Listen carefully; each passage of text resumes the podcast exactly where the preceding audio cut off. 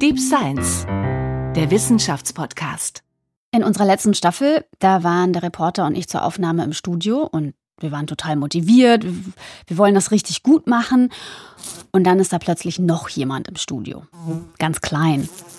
Ziemlich behaart und mit tausenden Einzelaugen.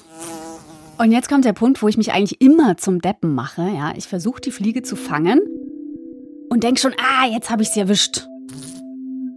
Egal wie schnell ich bin, die Fliege ist schneller. Und es ist ein bisschen, als würde sie in einer anderen Zeit leben.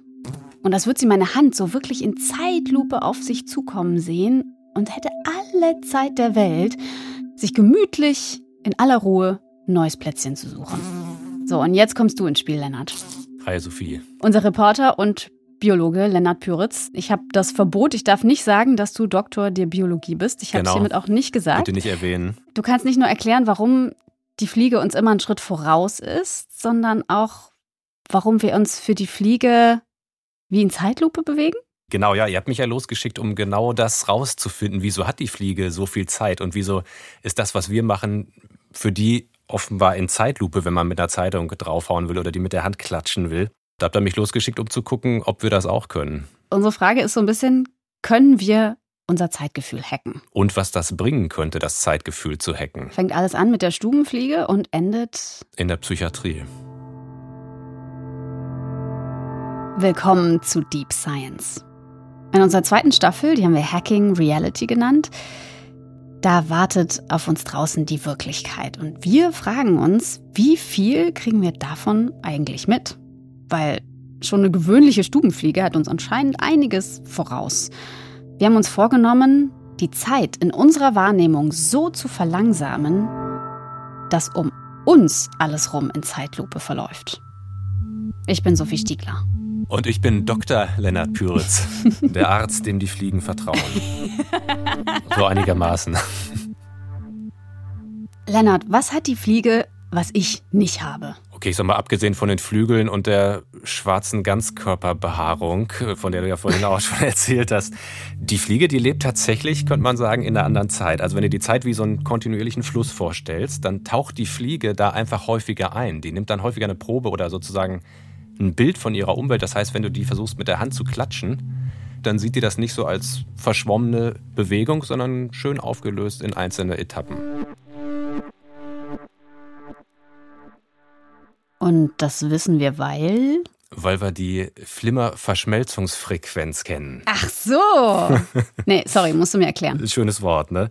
Okay, stell dir vor, du guckst in eine Lampe und die wird an- und ausgemacht. Erst langsam, an, aus und dann immer schneller. An, aus, an, aus, an, aus. Und das geht so weit, bis du nicht mehr sicher bist, siehst du es noch an- und ausgehen? Siehst du es noch flimmern? Mhm. Oder ist es schon ein durchgehendes Leuchten? Und genau der Punkt, wo du sagst, jetzt leuchtet es eigentlich nur noch, das ist die Flimmer-Verschmelzungsfrequenz. blowflies and other uh, flying insects have 300. Also Fliegen und andere fliegende Insekten, die können so ungefähr 300 Bilder pro Sekunde sehen. Bei uns Menschen sind das ungefähr 60. We're 60 Und dann gibt es aber auch Tierarten, sowas wie, wie Seesterne. uh, uh. Da ist das extrem verlangsamt. Die sehen zwei Bilder pro Sekunde oder auch nur ein Bild alle zwei Sekunden. So basically one frame for two seconds. Das hat Kevin Healy gesagt. Er ist Biologe an der National University of Ireland in Galway. Und er hat inzwischen diese Flimmer-Verschmelzungsfrequenzen für mehr als 100 Tiere zusammengesammelt. Also, er hat ja gesagt, wir Menschen, wir liegen so ne, in der Mitte. Genau, ungefähr bei 60. Das heißt, die Fliege im Vergleich zu uns bekommt viel mehr mit. Fünfmal mehr, genau. Sie kann dann auch schnell darauf reagieren. Aber wie ist das dann für die Fliege selber? Wie fühlt sich das dann an? Ist das dann so, dass sich alles wie Kaugummi anfühlt oder dass alles um sie herum in Zeitlupe passiert? Das ist natürlich eigentlich eine philosophische Frage. Da müssen wir die Fliege fragen, wie fühlt sich die Zeit für dich an? Ich sag mal, dieser Zeitlupen-Eindruck, der entsteht, wenn wir uns vorstellen, wie die Fliege die Welt sieht, weil wir uns das ja nur vorstellen können. Für die Fliege dürfte die Zeit jetzt nicht besonders langsam vergehen. Das ist ja deren normale Zeit, in der sie immer ist. Na, Der Kevin Healy hat da ein ganz schönes Bild gebracht. Du sitzt im Auto oder im Zug, guckst aus dem Fenster und draußen, wenn du jetzt schnell genug fährst, dann Verschwimmt alles. es rauscht einfach alles so durch. Die Bäume sind grüne Tupfer, dazwischen rote Tupfer, Ziegeldächer und so weiter. That's our eyes not being able to keep up with the frame rate of how fast everything is moving past us in the car. So it just blurs. It's called motion blur. Wenn du jetzt eine Fliege wärst, dann würdest du auch bei dieser schnellen Geschwindigkeit, wenn du rausguckst aus dem Fenster, You'd be able to see every little detail. die einzelnen Blätter sehen oder die einzelnen Äste oder die einzelnen Dachziegel. Du könntest das also genau auflösen, das Bild, was du siehst. That's probably what it kind of feels like. Warum sieht denn die Fliege überhaupt so viel mehr Bilder pro Sekunde als wir? Also der Kevin Healy nennt das schnelle Augen.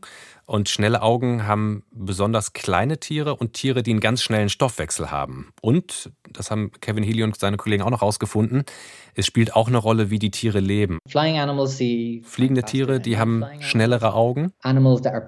Und auch Tiere, die andere jagen, wie zum Beispiel so ein Gepard, der sich eine Antilope in der Savanne fangen will, die haben auch schnelle Augen. So what we're basically finding is the ecology really is what's driving what species have fast eyes and what species have slow eyes. Ja, ist ja logisch. Wenn ich schnell unterwegs bin, ist es ganz gut, wenn ich sehe, was so um mich rum passiert oder vor allem, was vor mir ist. Gibt es allerdings einen kleinen Haken. Man muss sich das auch leisten können, weil das kostet viel Energie, so schnelle Augen zu haben. Interessant ist, da gibt es anscheinend ein paar Arten, die haben eine elegante Weise gefunden, dieses Problem zu umgehen. Der Schwertfisch zum Beispiel. Riesenbrocken, mehrere hundert Kilo schwer und daher kommt der Name halt so Diesen Dolch da vorne dran. Ne? Genau, Dolch oder Schwert oder wie auch immer, auf jeden Fall. Die tauchen häufig ab, mehrere hundert Meter tief ins Wasser, um Tintenfische zu jagen. Und da unten ist es richtig kalt. Okay, wir haben ein Tier, das fliegt nicht, das schwimmt, bewegt sich in einer kalten Umgebung, ist ziemlich groß, also hat wahrscheinlich eher einen langsameren Stoffwechsel im Vergleich zur Fliege zumindest. Müsste also tendenziell eher langsamere Augen haben, oder? Genau, die Augen sind zwar riesengroß, die können so groß wie Grapefruits werden. Okay. Und da haben die normalerweise eine Flimmerverschmelzungsfrequenz von fünf. Also die sehen fünf Bilder pro Sekunde, da kann so ein Tintenfisch auch schon mal ganz schön verschwimmen. Und die haben jetzt den Trick, dass sie einen Muskel haben am Auge, der das Blut aufwärmt und das schicken sie dann zur Netzhaut.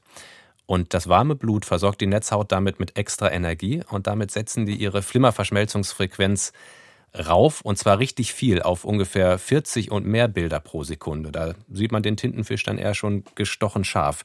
Also das ist ein Trick, um sozusagen zeitweise die Auflösung der Zeit raufzusetzen. Also durch diesen eingebauten Durchlauferhitzer kann er wirklich ganz gezielt sagen, okay, diesen Moment, da muss ich wirklich aufpassen jetzt. Da nehme ich die Zeit feiner aufgelöst wahr und ähm, ansonsten brauche ich es nicht, dann äh, schwimme ich halt so rum und äh, reicht auch weniger. Bis zu zehnmal schneller kann er da seine Umgebung sehen. Also das lohnt sich schon beim Jagen. Das ist ja gut zu wissen. Ne? Also es geht anscheinend, dass man das ganz gezielt ein- und ausschaltet. Diese, nennen wir es mal trotzdem Zeitlupe, auch wenn es sich für den Schwertfisch wahrscheinlich nicht wie Zeitlupe anfühlen wird. Aber ähm, man kann das machen, dass man mehr aus der Zeit rausholt, ganz gezielt. Der Schwertfisch, der kann das offenbar und tatsächlich haben manchmal auch wir Menschen solche Momente, solche Zeitlupenmomente. Das hat sich zumindest für David Eagleman mal so angefühlt. Es ist Ende der 70er Jahre. David Eagleman ist gerade mal acht Jahre alt und in seiner Wohnsiedlung in Albuquerque in New Mexico, da werden gerade neue Häuser gebaut. Spannend für Kinder kann man sich vorstellen, aber der Vater sagt schon, David, bitte nicht darum klettern, gefährlich. Ja klar, und er hört auf ihn. Genau, so wie man das selbst auch gemacht hätte. Er hört natürlich nicht auf ihn, sondern er klettert trotzdem auf ein Dach. Ungefähr drei Meter hoch ist das. Und dabei passiert was. Er klettert da rum und dann tritt er auf ein Stück Teerpappe. Das kennt man, das ist diese schwarze Pappe, die auf dem Dach ausgerollt wird, damit es nicht durchregnet. Die ist aber einfach nur ganz dünn. Und er tritt da drauf und denkt, okay, da drunter ist Dach. Da ist aber kein Dach drunter, sondern nur diese Pappe. Und dann rutscht er ab Und fällt runter, über die Kante des Dachs. Und er fällt und fällt und fällt und fällt. Und das kommt ihm ewig vor und er sieht den roten Ziegelboden auf sich zukommen und er fällt immer noch. Und das kommt ihm einfach ewig vor. And the fall seemed to me to take a very long time. Very long time. So hat David Eagleman das einem Team von der BBC 2016 für eine Doku erzählt. When I got to high school, I learned physics and I calculated how long did the fall actually take. Der Eagleman, der ist ungefähr drei Meter tief gefallen. Und das Ganze, das hat tatsächlich in echt weniger als eine Sekunde gedauert. Das rechnet David Eagleman selbst nach an der Highschool, als er dann Physikunterricht hat. Das hat er auch gegenüber dem BBC-Team in dieser Doku von 2016 beschrieben. And it turns out it was only 0,8 Sekunden. Und das fasziniert ihn eben total. Warum hat sich das für mich so ewig angefühlt? Wieso hatte ich ja so ein Zeitlupengefühl beim Fallen? Das hörte und hörte nicht auf. So that set me off on a quest to understand why did it seem to take so long? And what did this tell me about our perception of reality? Hört man ja öfter von Menschen, die irgendwie in, in einem Unfall waren oder gesehen haben, ein Kind rennt auf die Straße oder so und plötzlich hat sich alles ganz, ganz langsam angefühlt. Ja, und das Erlebnis, das verfolgt ihn tatsächlich, bis er erwachsen ist. Er wird dann Neurowissenschaftler und macht dann ein Forschungsprojekt genau dazu, diese, zu diesem Zeitlupeneffekt an der University of Texas in Houston. Also er wirkt so ein bisschen wie ein typischer Kalifornier, cool, unkonventionell. Und das ist jetzt mal ein, ein positives Beispiel eines Forschers, den man nicht als Nerd bezeichnen würde. Nichts gegen Nerds. So beschreibt äh, Mark Wittmann den David Eagleman. Dieser Mark Wittmann, der ist auch Zeitforscher. Heute forscht er am Institut für Grenzgebiete der Psychologie und Psychohygiene in Freiburg. Aber er hat auch lange in den USA geforscht und damals auch in San Diego, wo der David Eagleman auch mal war. Und die haben sich auch immer auf Konferenzen getroffen und eben über diese Zeitwahrnehmung diskutiert. Das war damals eine ziemlich kleine Gruppe von Zeitforschern, Zeitforscherinnen, die es überhaupt gab. Also die sind sich da immer wieder über den Weg gelaufen. Ähm, der äh, David Eagleman wollte eigentlich, wenn man so will, auch so ein bisschen schauen, gibt es sowas wie einen Takt im Gehirn, der sich verändert. In Un- Unfallsituationen berichten viele Menschen, dass plötzlich alles in Zeitlupe abgelaufen ist. Und ob diese massiven Veränderungen, die man so aus anekdotischen Berichten kennt, ob die auch replizierbar sind durch zum Beispiel ein Feldexperiment. Also Eagleman will diesen Zeitlupeneffekt erforschen. Das heißt, er schubst die Leute vors Auto. Du weißt gar nicht, wie nah du der Sache damit kommst. Okay, da schreien Leute. Das ist Musik aus dem Werbevideo vom Zero Gravity Amusement Park. Und der ist mal mit dem, ich finde, sehr äh, US-typischen Ziel gegründet worden, der extremste Vergnügungspark der Welt zu sein. Okay, eine Frage, wann kann ich da hinfahren? Leider gar nicht mehr. Der ist inzwischen geschlossen. Ja, sorry. Aber in den 1990er Jahren, da war da noch richtig Betrieb. Und da gab es auch eine ganz besondere Attraktion. Das war so ein Turm, so ein bisschen aus wie so ein Mini-Eiffelturm, der hieß Nothing But Net. Also nichts als ein Netz. Genau, 30 Meter hoch, konntest du dich rauffahren lassen und bist dann eben 30 Meter runter in so ein Netz gefallen. Genau auf diesem Turm, da steht vor ungefähr 15 Jahren unser Neurowissenschaftler David Eagleman. Aha. Und was er machte, war, dass er Menschen von einem 30 Meter hohen Brett runterfallen ließ. Das war da quasi Teil der Gaudi. In ein Netz natürlich. Ein doppeltes Netz, muss man sagen. So viel Zeit muss sein. Oder so viel Sicherheit vielleicht auch an der Stelle. Ich habe gerade dieses Bild im Kopf, wie der Eagleman da oben steht und so vor ihm in einer Reihe äh, seine Probanden, Probandinnen und er schubst die alle so runter und sagt, keine Sorge, ist alles für die Forschung. Also das hat er wahrscheinlich nicht gesagt, weil eigentlich sollte dieses Experiment angsteinflößend sein, weil so. von diesem Turm zu fallen, das sollte den Leuten, die da mitgemacht haben, eben so viel Angst machen, dass sie in so einen Zeitlupeneffekt kommen, wie er ihn damals erlebt hat, als er vom Dach gefallen ist. Genau, also der geht dann quasi in diesen Park, fragt da Leute, die sowieso schon entschieden hatten, dass sie sich da fallen lassen würden. Ich hoffe, er hat ihnen wenigstens den Eintritt spendiert. Ist nicht überliefert, beziehungsweise ich weiß es nicht, aber wäre vielleicht fair gewesen bei dem Einsatz. Er findet tatsächlich 20 Leute und die fahren dann da jeweils einzeln mit so einer Art Drahtkäfig hoch, bis sie auf 30 Meter Höhe sind. Da gibt es auf YouTube ganz viele Videos, Amateuraufnahmen, wo Leute das gefilmt haben, wie sie da selber oben in diesem Turm hängen. Da sieht man eine Frau, die hat einen Helm auf und äh, ist also eingegurtet, die hängt mit dem Rücken nach unten Boah, das sollen nur 30 Meter sein, das sieht echt hoch aus. Ich merke direkt, wie es bei mir so in der Magengrube rumort. und ich kriege so leichten Handschweiß. Genau, man sieht die da jetzt halt hängen. Das ist echt hoch. Da oben steht noch einer mit ihr mit, der platziert sie da jetzt quasi. Und dann irgendwann macht er hier diesen Karabiner auf, an dem sie hängt und dann macht's zack. Jetzt geht's runter. Warte mal kurz, während sie da jetzt gerade fällt und es sich vermutlich für sie ganz schön lange anfühlt, mhm. ich frage mich, wie hat denn Eagleman jetzt überhaupt rausgefunden, wie lang sich der Flug oder der Sturz für sie anfühlt? Weil wenn die da gerade fallen, kann man sie schlecht verkabeln. Also der hat im Prinzip auch so eine Art Flimmerverschmelzungsfrequenz gemessen, wie wir das bei der Fliege eben hatten. Der hat ein eigenes Gerät gebaut. Das sieht so ein bisschen aus wie eine klobige schwarze Armbanduhr. Er hat das Wahrnehmungschronometer genannt. Und das haben die Leute tatsächlich beim Fallen am Handgelenk getragen. Und darauf wurden Zahlen eingeblendet, also rote Zahl auf schwarzem Hintergrund und dann das Negativbild. Also schwarze Zahl auf rotem Hintergrund. Genau, und das wurde immer abgewechselt, rot auf schwarz, schwarz auf rot und das immer schneller, immer schneller, immer schneller, wie beim Flackern von so einem Lichtsignal. Und irgendwann kannst du es dann halt nicht mehr unterscheiden. Dann siehst du einfach nur noch so eine rot-schwarz verschmierte Fläche und kannst nicht mehr sagen, welche Zahl da steht. Und genau die Schwelle, an der das passiert, hat er für jeden von seinen Versuchsteilnehmerinnen und, und Teilnehmern, die sich da haben runterfallen lassen, bestimmt. Also bevor sie gehüpft sind. Bevor sie gehüpft sind und hat es dann noch ein bisschen schneller gedreht.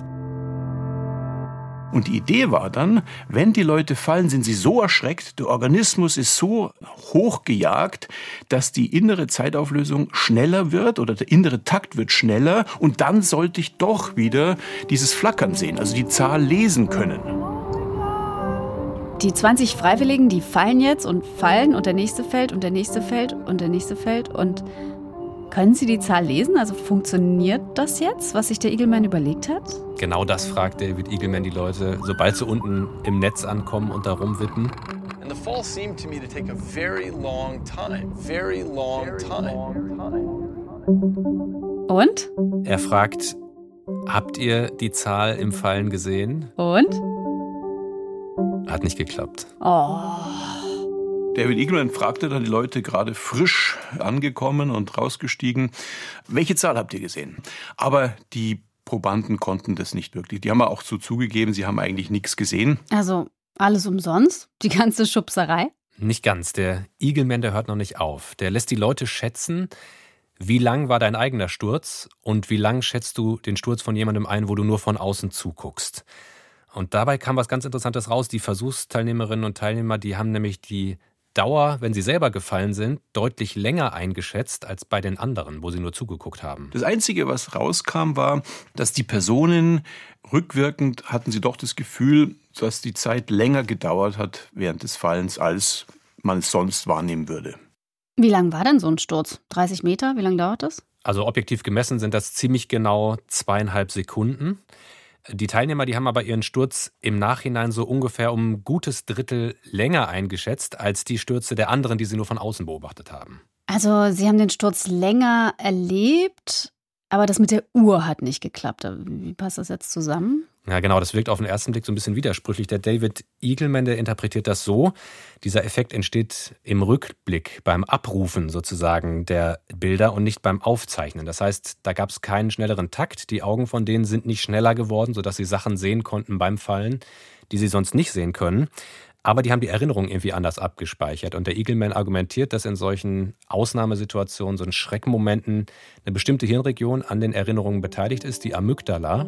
Und die sorgt sozusagen dafür, dass es besonders viele, besonders starke, besonders reiche Erinnerungen gibt. Und wenn die Leute sich dann zurückerinnern an den Sturz, dann haben sie sozusagen sehr viel Material, durch das sie durchschauen können. Und dadurch erscheint dieses Ereignis im Rückblick länger als andere, für die es nicht so reiche und viele Erinnerungen gibt. Genau, er hat dann äh, gleich direkt gesagt, damit ist gezeigt, dass wir eigentlich nur rückwirkend die Situation interpretieren und währenddessen eigentlich passiert nicht dieser Zeitlupeneffekt, aber rückwirkend haben wir dieses Gefühl von mehr Ereignissen. Aber währenddessen sozusagen ist der Takt nicht schneller abgelaufen. Ich habe beim Wittmann allerdings auch so ein bisschen Zweifel gehört. Also er hat gesagt, er hat dann direkt ganz schnell gesagt, äh, ist so und so. Ähm, aber ist vielleicht nicht, nicht ganz so einfach? Nee, würde ich sagen, hast du richtig gehört. Es gibt auch einige Kritik an diesem Experiment vom Eagleman. Das war eins der ganz wenigen sozusagen Freilandexperimente, die überhaupt zu diesem Zeitlupeneffekt gemacht wurden. Da kann man natürlich auf der anderen Seite auch sagen, der konnte das gar nicht so gut kontrollieren, die Umgebungsbedingungen. Und vielleicht taugte sozusagen dieser Fall von dem 30-Meter-Turm in diesem Vergnügungspark auch nicht dazu, so einen echten Angstmoment auszulösen. Vielleicht hätten sie mit dem Tiger springen sollen. Zum Beispiel, ich meine, das waren ja auch alles Leute, die sowieso springen wollten, die er da rekrutiert hat. Er konnte ja keinen runterschmeißen, der das nicht wollte, sowieso vorher. Ist schon etwas umstritten und der Marc Wittmann plädiert dafür, auf jeden Fall immer mehr Studien noch anschauen, bevor man sagt, es gibt das nicht oder es gibt ihn doch. Und vor allem auch Laborexperimente, wo man sozusagen die Bedingungen besser im Griff hat und wirklich kontrollieren kann.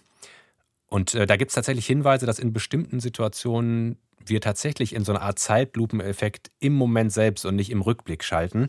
Ich gebe dir mal ein Beispiel für eine der bekanntesten Studien. Ähm, Tennis- oder Baseball-Profis, die berichten manchmal, dass sie kurz bevor sie den Ball zurückschlagen, den wie in Zeitlupe sehen. Die haben sozusagen mehr Zeit am Ball. Okay. Und das hat jetzt ein Team aus London versucht, so ein bisschen im, im Labor zu reproduzieren. Die haben Leuten gesagt, Achtung, gleich sollst du eine schnelle Bewegung machen. Also so ein bisschen wie so ein Ball zurückschlagen. Und dann haben diese Leute in Erwartung, ich muss gleich diese schnelle Bewegung machen, auf einem Bildschirm ganz schnelles Flackern gesehen, bestimmte Buchstaben. Ähm, und danach wurden sie befragt, wie lange hat diese Phase für dich gewirkt. Und die Leute, die sich auf diese schnelle Bewegung innerlich schon eingestellt hatten, für die wirkte dieses Flackern langsamer und die konnten währenddessen auch die einzelnen Symbole besser erkennen. Die haben also, so interpretieren das die Forscher und Forscherinnen, in diesem Moment, als sie sich auf diese Bewegung vorbereitet haben, tatsächlich so einen Zeitlupeneffekt im Moment erlebt, in dem sie auch so ein bisschen mehr von der Welt mitbekommen haben. Also gibt es ihm doch den Zeitlupeneffekt. Also, ne, dass wir dann mehr Zeit haben, um zu reagieren in bestimmten Momenten. Gibt zumindest Hinweise drauf. Der ist zumindest noch nicht tot, wenn man das so sagen kann. Also die Fliege hat ihre feinere Auflösung sowieso die ganze Zeit. Der Schwertfisch, der kann es ab und zu an- und ausschalten. Und wir können es vielleicht nicht bewusst an- und ausschalten, aber wir haben es vielleicht doch automatisch in manchen Situationen. Vielleicht. Also der Marc Wittmann, der hat von so einer Situation berichtet. Damals war er noch in Südkalifornien. Da hat er ja eben auch schon zum Zeitempfinden geforscht in San Diego. Das sagt man immer, it never rains in Southern California. Äh, da hat es aber dann doch mal geregnet und ich hatte relativ abgefahrene Hinterreifen und dann kam ich in der Kurve so in Schlingern und meine Hinterreifen sind so abgedriftet und ich habe ganz genau gewusst, zu welchem Punkt ich dann äh, mit meinem Steuerrad gegensteuern muss. Und diese wahrscheinlich Bruchteile von einer Sekunde, die abliefen, haben sich für mich subjektiv sehr, sehr gedehnt angefühlt, konnte dann auch rechtzeitig gegensteuern und dann war ich wieder in der Spur.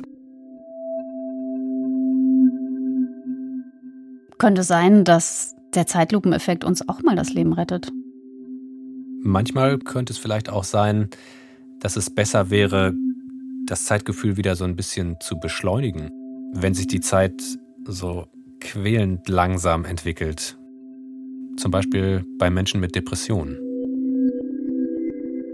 Ich bin jetzt im Sommer an die Uniklinik in Köln gefahren, zur Klinik für Psychotherapie und Psychiatrie, ziemlich großer Komplex. Da musste ich ein paar Stockwerke raufgehen, noch einen Gang entlang und dann ganz am Ende von dem Flur bin ich in den Raum. Da standen Stuhl vor einer ziemlich weißen Wand. Für das Experiment können Sie sich dann gleich auf den Stuhl hinter sich setzen. Mhm. Diesen Stuhl gibt es in der realen Welt und in der virtuellen Welt. Den Satz hört man auch nicht so oft, oder? Und diesen schönen Satz hat der Psychologe Mathis Jording gesagt, mit dem habe ich mich da getroffen und der hat mich da ausgestattet. Genau, also das ist prinzipiell die Brille. Ähm, die benutzen wir für unsere Experimente. Ich zeige Ihnen gleich, wie man die aufsetzt. Das mhm. ist sozusagen Ihr ja, Cockpit-Sessel. Dadurch können Sie nach vorne durch die Cockpitscheibe eben das umgebende, sie umgebende Universum sehen. du kannst also das ganze Universum sehen, virtuell halt. Klingt erstmal gut. Genau, also eigentlich nur ein Stuhl vor einer weißen Wand, aber mit dieser VR-Brille auf war ich dann plötzlich in diesem virtuellen Raumschiff. Und übrigens, falls ich da so ein bisschen klinge wie Darth Vader, ähm, dann liegt das wahrscheinlich daran, dass ich da nicht nur diese VR-Brille auf hatte, das was ein riesen Klotz ist sozusagen, sondern auch noch eine FFP2-Maske. Also ich hatte dich bisher jetzt nicht als Star Wars äh, Groupie abgespeichert, aber gut. Ist aber, ist aber so meine Zeit, ne? Die alten Teile. Mhm. Naja, und dann ging dieses virtuelle Tor auf, also diese Cockpitscheibe, von der Mathis Jordan gesprochen hat, und dann habe ich da eben den Sternenhimmel gesehen. Auch so ein bisschen wie bei Star Wars. Jetzt sehen Sie das Starfield wahrscheinlich. Ich sehe rote, grüne, neongrüne und blaue Punkte, sage ich mal, die auf mich zufliegen. Ganz genau. Oh ja, jetzt äh, ist man kurz vorm Warp-Antrieb. jetzt höre ich den Darth Vader auch. Okay, die Sterne fliegen auf dich zu und was passiert dann? Musst du eine schnelle Bewegung machen? Nee. Bei jedem Durchgang kann sich die Geschwindigkeit ändern, wie Sie es gerade schon gesehen haben. Es kann sich aber beispielsweise auch die Dichte der Sterne ändern. Dann mal nur kurz als Orientierung, also so ein Durchgang zwischen 8 und 18 Sekunden waren das. Ja, jetzt sehe ich es. Genau. Und was wir auch variieren, ist die Länge eines Durchgangs. Und am Ende von jedem Durchgang erscheint dann sozusagen virtuell äh, in diesem Cockpit vor meinen Augen auch die, eine Frage und die muss ich dann mit einer Fernbedienung in der Hand beantworten. Links darunter steht sehr langsam, rechts darunter steht sehr schnell und dann gibt es einen blauen Punkt, den ich auf dieser Linie wahrscheinlich verschieben kann. Ganz genau. Sie können den jetzt hoch oder runter schieben sozusagen. Und das muss ja irgendwas mit Zeit zu tun haben. Das heißt, du nimmst es als schneller wahr, wenn die Sterne schnell auf dich zufliegen, nehme ich mal an? Genau, je mehr und je schneller die Sterne, desto, desto kürzer sozusagen die Zeit. Und was hat das alles jetzt mit Depressionen zu tun? Ja, das ist ganz spannend. Da gibt es immer wieder Berichte, seit Jahrzehnten werden die schon gesammelt von Patientinnen und Patienten mit Depressionen, dass die ein ganz anderes Zeitempfinden haben als Menschen ohne Depression. Die berichten dann zum Beispiel, die Zeit, die dehnt sich total. Die Tage gehen nicht rum. Das geht alles quälend langsam bis zu so einem Extrem, dass sie sagen, die Zeit die ist für mich komplett stehen geblieben. Und ich bin quasi tot, weil die Zeit nicht weitergeht. Also wenn man so will, erzeugen wir gewissermaßen so eine Art Uhr für dieses Vergehen von Zeit. Das ist Kai Vogelei. Der hat Medizin und Philosophie studiert und ist Psychiatrieprofessor an der Uniklinik in Köln. Und er leitet dieses Projekt, zu dem auch dieses Sternenfeld-Experiment, diese Sternfelduhr, könnte man auch sagen, gehört. Und an dieser Uhr will er irgendwie drehen? Genau, mit diesem Sternenfeld, da wollen die praktisch das Zeitgefühl von den Leuten, die sich das angucken, systematisch manipulieren. Da gibt es auch schon erste Ergebnisse. Also je voller das ist, umso schneller vergeht die Zeit. Ja, so kann man ganz platt sagen. Und das äh, entspricht eigentlich ja auch so unserer Alltagsintuition. Ja, also wenn wir Situationen uns vorstellen, in denen wir mit anderen Personen ein angeregtes Gespräch führen oder mit irgendwas Inhaltlichem beschäftigt sind, dann haben wir sozusagen gar keine Zeit. Das ist auch übrigens eine psychologische Theorie, sozusagen quasi keine Zeit dafür, uns überhaupt mit Zeit zu beschäftigen. Ja, während am anderen Ende des Pols, äh, wenn wir uns vorstellen, zum Beispiel alleine irgendwo im Wartezimmer zu sitzen, ohne Stimulation, ohne Smartphone, ohne Zeitschriften und so weiter, dann ist es furchtbar langweilig und dann scheint die Zeit irgendwann gar nicht mehr zu vergehen. Kann man das denn messen, objektiv mit diesem Sternenfeld? Das ist jetzt genau die Idee, dass die sozusagen Menschen mit und ohne Depression in dieses virtuelle Cockpit setzen wollen. Dann wird wieder an den Stellschrauben da gedreht, wie schnell fliegen die Sterne, wie viele sind das, und dann wird geguckt, empfinden Menschen mit und ohne Depression sozusagen im Durchschnitt anders wenn es um Zeit geht? Haben die ein anderes Zeitgefühl? Die Erwartung ist, dass wir dann da tatsächlich Unterschiede finden. Das heißt also, dass Patienten mit Depressionen dann die Zeit auch entsprechend langsamer vergehend erleben würden. Und woran könnte das dann liegen? Also bewirkt eine Depression, dass wir die Zeit irgendwie anders, langsamer wahrnehmen oder ist es umgekehrt? Man nimmt die Zeit langsamer wahr und das begünstigt vielleicht, dass eine Depression überhaupt erst entsteht. Da wusste auch Kai Vogelei keine Antwort drauf. Das ist so ein bisschen das grundsätzliche Problem. Wir haben keinen Sinn oder kein eigenes Organ, mit dem wir die Zeit empfinden. Das heißt, das ist überhaupt schwierig, das festzumachen. Wo passiert das bei uns im Kopf? Im Rückblick entscheiden die Mengen an Erinnerungen. Das hatten wir eben bei Eagleman. Mhm. Aber wenn es jetzt sozusagen um das Zeitempfinden im Moment, im Sekunden- bis Minutenbereich geht, in normalen Momenten, also jetzt auch nicht diesen speziellen Schrecksekunden, da gab es in den letzten Jahren ganz viele unterschiedliche Theorien. Da war sozusagen jede Hirnregion schon mal in Verdacht, dass die was damit zu tun hat. Ich pick mal eine raus, eine ziemlich neue Theorie, die hat der Marc Wittmann auch mitentwickelt, der auch bei diesem Projekt mit an Bord ist. Da geht es um die sogenannte Insula oder die wird auch Inselrinde genannt. Das ist ein Teil der Großhirnrinde, so ungefähr hier auf äh, Höhe deiner Schläfe. Die verarbeitet Signale aus unserem Körper, die unser Körpergefühl betreffen, was wir merken, wenn wir in, in uns reinhorchen. Also Temperatur, Puls, berührt mich jemand, habe ich Schmerzen und so weiter. Und Marc Wittmann konnte dann in der Studie zeigen, dass diese Inselrinde auch sozusagen daran beteiligt ist, wenn Menschen die Dauer von etwas einschätzen, von einem bestimmten Zeitraum. Und das zusammengenommen, da sagt er, die Inselrinde, die sammelt quasi über die Zeit hinweg diese Körpergefühle, die wir haben. Und je mehr das sind, desto länger erscheint uns die Zeit. Sonntagnachmittag, wo wenig passiert, wir wenig motiviert sind und wir nicht so recht wissen, was wir wollen. Und ich bemerke mich selber besonders stark und die Zeit dehnt sich dann auch entsprechend. Das kennen wir so aus der Langeweile. Und bei Patienten mit Depressionen und auch Angststörungen ist, was man sagen könnte, ist, dass sie eine Überrepräsentation des Selbst haben und eine Überrepräsentation der Zeit. Die sind sehr stark auf sich selber fokussiert, äh, auch auf ihre Körperlichkeit, die nicht besonders angenehm wahrgenommen wird. Das sind die ganzen eben diese Angst- und Depressionszustände. Und damit ist also Selbst und Zeit massiv hochgefahren. Und mit dem Projekt, mit dem Virtual Times Projekt, wird jetzt versucht, das irgendwie gezielt zu verändern, also zu hacken letzten Endes. Das wäre dann der dritte Schritt, genau. Wenn diese Unterschiede rauskommen im Zeitempfinden zwischen Menschen mit und ohne Depression, dann ist die Idee, wir hacken das Zeitempfinden bei den Menschen mit Depressionen und diese quälende Zeitlupe, in der sich Menschen mit Depressionen anscheinend manchmal befinden, ähm, dass man die sozusagen langsam beschleunigt und deren Zeitgefühl ja wieder so ein bisschen normalisiert, dass es sich eigentlich wieder näher der Umwelt annähert und sich wieder normaler auch für die Leute selbst anfühlt. Ein therapeutischer Einsatz könnte konkret so aussehen, dass man Patientinnen und Patienten immer wieder einlädt, also wie zu so einer Kur vielleicht, jeden Tag bestimmte Sitzungen durchführt von einer bestimmten Länge, vielleicht einer Viertelstunde, vielleicht eine halbe Stunde und so einer VR-Sitzung und versucht, Patienten sozusagen bei ihrem eigenen Erleben von Zeit abzuholen. Das muss ich vielleicht kurz erklären. Also die Idee ist, dass man die Leute fragt, was fühlt sich für dich normal an, welche Zeit, welche Geschwindigkeit sozusagen in diesem Experiment. Das wäre die Grundeinstellung. Und da wäre eben die Theorie, Patientinnen und Patienten mit Depressionen stellen sozusagen langsamere Zeitversionen ein. Und dann könnte man von da aus sozusagen inkrementell, also in kleinen Schritten, die Zeit sozusagen beschleunigen.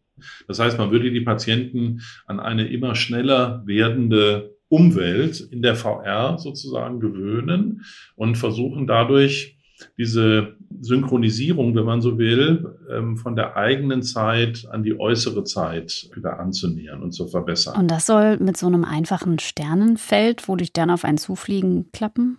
Genau, das habe ich mich auch gefragt. Man muss auch dazu sagen, das ist ganz am Anfang dieses Projekt. Also gerade läuft die Studie dazu, gibt es diese Unterschiede im Zeitempfinden bei Menschen mit und ohne Depressionen, wenn sie in diesem Cockpit sitzen, sich dieses Sternenfeld angucken. Und das danach, dieses Zeithacken, das wäre erst der Schritt danach. Und bis das Wirklichkeit werden könnte, dürfte es noch ganz lange dauern, wenn es denn überhaupt klappt. Ist das denn realistisch, dass so eine Viertelstunde in dieser virtuellen Welt da wirklich einen Unterschied macht für den Alltag der Menschen? Natürlich würde man da sagen, naja, eine halbe Stunde gegenüber dann anderen 23,5, ja, die ich ohne diese beschleunigte Zeit erlebe, kann das irgendwie einen Effekt haben. Da kann man natürlich skeptisch sein und Skepsis ist sicher angebracht. Aber wenn man bedenkt, dass man zum Beispiel auch in anderen Therapieverfahren auch nicht den ganzen Tag sozusagen in einem therapeutischen Setting ist, also ob das Psychotherapie ist, Kunsttherapie, Musiktherapie, Ergotherapie und so weiter, auch da gibt es ja immer nur sozusagen kurze Phasen am Tag, die sozusagen so einen Stimulus vermitteln und dann das tun, was wir so in der Psychotherapie versuchen zu fassen mit dem äh, Begriff so von äh, der Ermöglichung von neuen Lernerfahrungen. Und dann hofft man, dass diese Erfahrungen sozusagen dann auch äh, rüberreichen in den Alltag ja, und sozusagen eine Ausstrahlung haben. Wir haben jetzt der Fliege beim Fliegen zugeschaut. Wir haben den Schwertfisch beim Fischen beobachtet. Wir sind vom Turm gesprungen, ganz todesmutig, und wir haben Sterne in der Psychiatrie gesehen. Was ist unser Fazit? Kann man das Zeitempfinden hacken? Also wird auf jeden Fall dran gearbeitet und ich sag mal so aus dem Alltag kennen wir es natürlich eigentlich auch. Wenn man jetzt auf das Zeitempfinden im Rückblick sozusagen guckt, das kann man ja im Prinzip verlängern, wenn man mehr Erinnerungen ansammelt, mehr bleibende Erinnerungen. Und da können auch so ganz kleine Sachen bei helfen. Einfach mal was anders machen, als man sonst macht. Dann sammelt man mehr und andere Erinnerungen und dann erscheint die Zeit im Rückblick so ein ganz kleines bisschen länger gefühlt am besten jeden Tag irgendwas Kleines Neues machen, um mehr Erinnerungen zu sammeln. Das ist tatsächlich auch ein Tipp, den der Eagleman mal gegeben hat. Einfach mal die Armbanduhr an den anderen Arm machen oder den Schreibtisch umstellen oder einen anderen Weg von der Arbeit nach Hause suchen. Also wenn man immer das Gleiche macht, mhm. dann bleibt im Rückblick nicht so viel davon. Dann schnurrt die Zeit sozusagen zusammen. Und die andere Ebene ist ja das, was der Eagleman eigentlich probiert hat. Wie empfinden wir die Zeit im Moment? Und dazu gehört eben auch wie oft tauchen wir sozusagen in diesen Zeitstrom ein? Der, der läuft ja ständig mit und die Fliege macht es einfach viel häufiger. Und der Eagleman wollte ja im Prinzip gucken, können wir auch so umschalten, dass wir quasi nochmal ein bisschen häufiger rein abtauchen sozusagen und damit was sehen, was uns sonst eigentlich im Alltag komplett verborgen bleibt, weil wir es einfach nicht auflösen können. Äh, das, das finde, glaube ich, für mich war das Überraschendste, das einmal zu verstehen. Ne? Man hat diese Vorstellung von der Zeit, die fließt ganz kontinuierlich, völlig unbeeindruckt von allem, was um sie herum passiert. Wir als arme Menschen, wir ähm, können das überhaupt nicht wahrnehmen. Ne? Wir stellen uns das zwar so vor, aber tatsächlich ist es ganz anders. Ne? Wir haben nicht diesen Fluss, diesen kontinuierlichen, sondern wir haben quasi immer nur so kleine Bröckchen oder so, die wir wahrnehmen. Also für uns fließt die Zeit nicht, sie bröselt. Und wenn man so will, für die Fliege sind es dann halt ganz viele kleine Sandkörner, die bröseln. Und für uns sind es quasi Brocken, die wir wegräumen. Vielleicht ist das aber auch so ein bisschen ausgleichende Gerechtigkeit, wenn die Fliege einfach mehr von ihrer Sekunde hat. Schließlich lebt die insgesamt viel kürzer als wir. Vor allem die Eintagsfliege. Für die wäre das besonders wichtig. Der kann man nur eine hohe Flimmerverschmelzungsfrequenz wünschen. Das war unsere Deep Science Episode Einmal in Zeitlupe leben. Lennart Püritz war Reporter der Folge. Die Redaktion hatte Christiane Knoll. Dramaturgische Beratung kam von Emily Ulbricht. Aufnahme und Technik hat Caroline Thon übernommen. Regie, Schnitt und das Sounddesign kommen von Sandro Schröder. Mit Musik von Johannes Enders. Wenn euch die Folge und vielleicht sogar unsere ganze Staffel gefallen hat, dann sagt's weiter, bewertet unseren Podcast und teilt ihn in den sozialen Netzwerken. Mein Name ist Sophie Stiegler und ich sag Danke fürs Zuhören.